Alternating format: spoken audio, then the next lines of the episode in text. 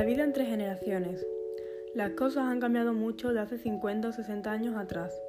La gran mayoría de diferencias pueden ser influidas por la nueva era de las tecnologías. Para conocer más claramente el cómo era la vida de los jóvenes antiguamente, he entrevistado a mi abuela. Ella tiene 65 años. En primer lugar, le pregunté sobre cómo fue su juventud en general. Ella me contestó que era muy diferente a como es ahora. Por ejemplo, casi nunca salían a la calle, solían pasar los días enteros en casa. Si salían, tenían horarios mucho más limitados. No tenían tantos entretenimientos como hay actualmente. Ella comentaba que no había muchas diversiones. Cuando eran más pequeños solían salir a la plaza o al parque a jugar las canicas, la comba, dibujar, etc. Y más de adolescentes salían a la calle solo de manera muy excepcional. Ir un domingo al cine con amigos, al mercadillo, pero nada de salir a discotecas. Y las únicas épocas del año que les dejaba salir eran Semana Santa y feria, pero acompañados de su hermano mayor.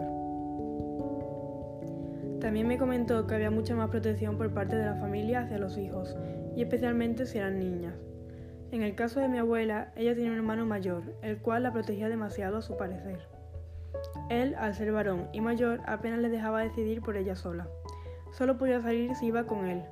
Además, ella me contó una anécdota sobre una vez que estaba conociendo a un chico, y a su hermano no le gustaba para ella. Entonces, indirectamente le obligó a que no saliera con él. En esa época las mujeres solían estar reprimidas por alguna figura masculina ya sea el padre, marido o hermano. En este tema también podemos destacar los estudios y el trabajo. En el caso de mi abuela, ella iba a un colegio público pero religioso, donde solo había mujeres. Al terminar la primaria, las mujeres no solían hacer secundaria, por tanto se metían a trabajar directamente. Ella trabajó en la empresa de su padre varios años. Más tarde encontró algunos trabajos más. Ya de mayor, al casarse, tuvo que dejar su trabajo porque la empresa no admitía mujeres casadas. Por tanto, directamente se convertía en ama de casa.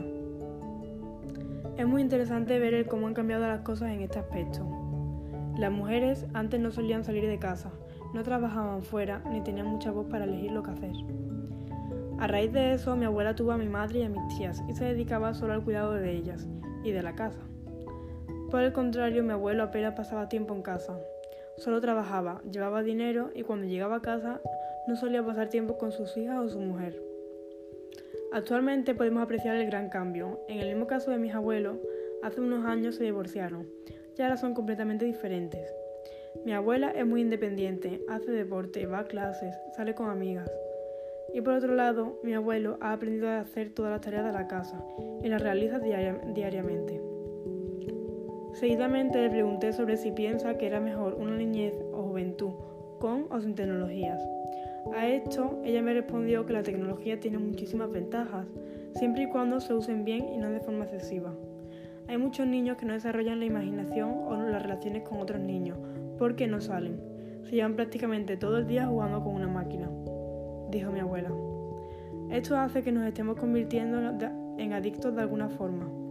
Ella dice que antes los niños se divertían más, saliendo a jugar al fútbol o cualquier actividad. Después de todos estos datos que mi abuela me comentó, podemos ver cómo han cambiado y evolucionado las cosas, tanto dentro de la familia como en la juventud de los niños, como en la educación y en los trabajos.